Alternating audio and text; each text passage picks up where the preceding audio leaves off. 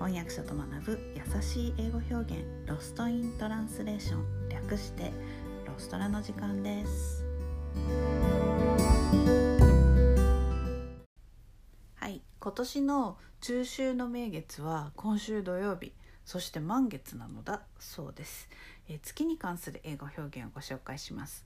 まず満月は皆さんご存知ですよね。フルムーンです。It's full moon tonight 今夜は満月だ。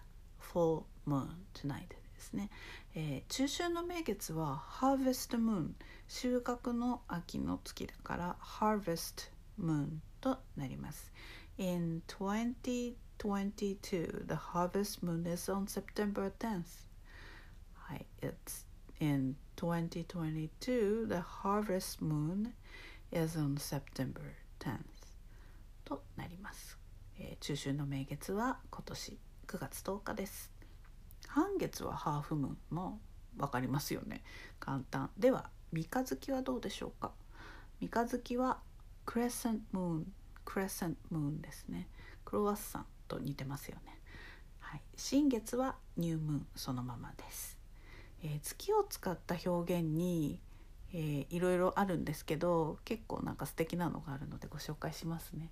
Over the moon 月を越えて over the moon これは大喜びという意味です She was over the moon about her trip to Japan 彼女は日本に旅行することををとても喜んでいた She was over the moon about her trip to Japan そしてえー、ブルームーン最近なんか日本日本語でもなんかブルームーンとかって聞いたりするんですけどブルームーンは1ヶ月の間に2回目に来た満月のことです。まあ普通は1ヶ月に1回しか来ないんですけど2回目に来た満月のことをブルームーンと呼びます。This kind of chance comes once in a blue moon.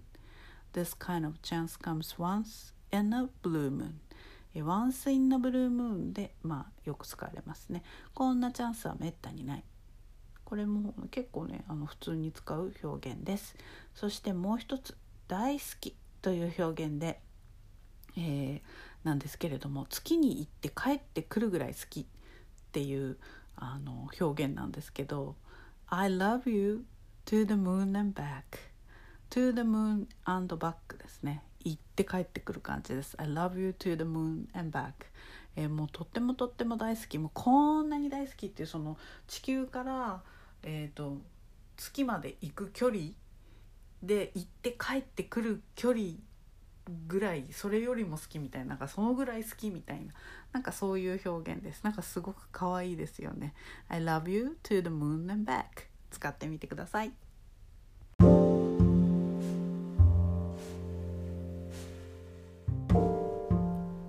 のポッドキャストのショーノートへのリンクは毎週水曜日に配信しているメルマガでお知らせしています、えー、もっと詳しい情報を知りたい1週間分のサマリーを見て復習したいという方は是非ご登録ください、えー、人間は今日聞いた話も明日には7割忘れてしまうと言います。